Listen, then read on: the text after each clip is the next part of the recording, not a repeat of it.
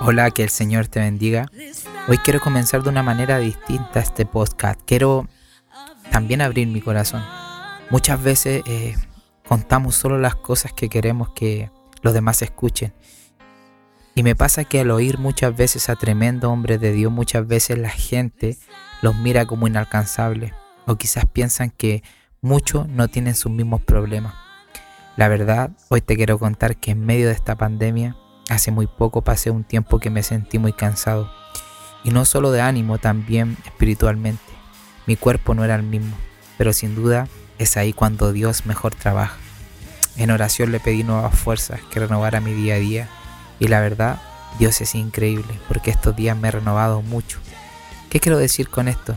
También los pastores y ministros de Dios se cansan, se fatigan y muchas veces quieren tirar la toalla, pero es ahí donde vemos la mano de Dios. Y para finalizar, quiero terminar con este hermoso texto que está en Salmos capítulo 69, versículo 3. Dice así en el nombre de Jesús. Me encuentro en aguas profundas, luchando contra la corriente. Cansado estoy de pedir ayuda. Tengo reseca la garganta y a los ojos se me cierran. ¿Y tú no vienes a ayudarme? Este tremendo hombre de Dios, David, el que derrotó al gigante, también se sentía cansado, también se sintió el cansado. Y muchas veces sentir que Dios no respondía, muchas veces se sentía que el Señor no respondía a su clamor, su oración. Pero la verdad, Dios jamás te abandona. Y también el Señor trabaja en el silencio.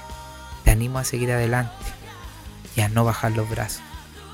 Quiero agradecer al Señor por esta palabra que es muy necesaria, que muchas veces es importante escuchar también y saber que tremendo hombre de Dios también se cansaron, también se fatigaron, pero siempre Dios les entregó la victoria. Así que si tú fuiste bendecido, no te olvides compartir y bendecir a tu grupo de amigos, grupos de WhatsApp, de tu familia, porque sin duda la palabra del Señor jamás, jamás vuelve vacía.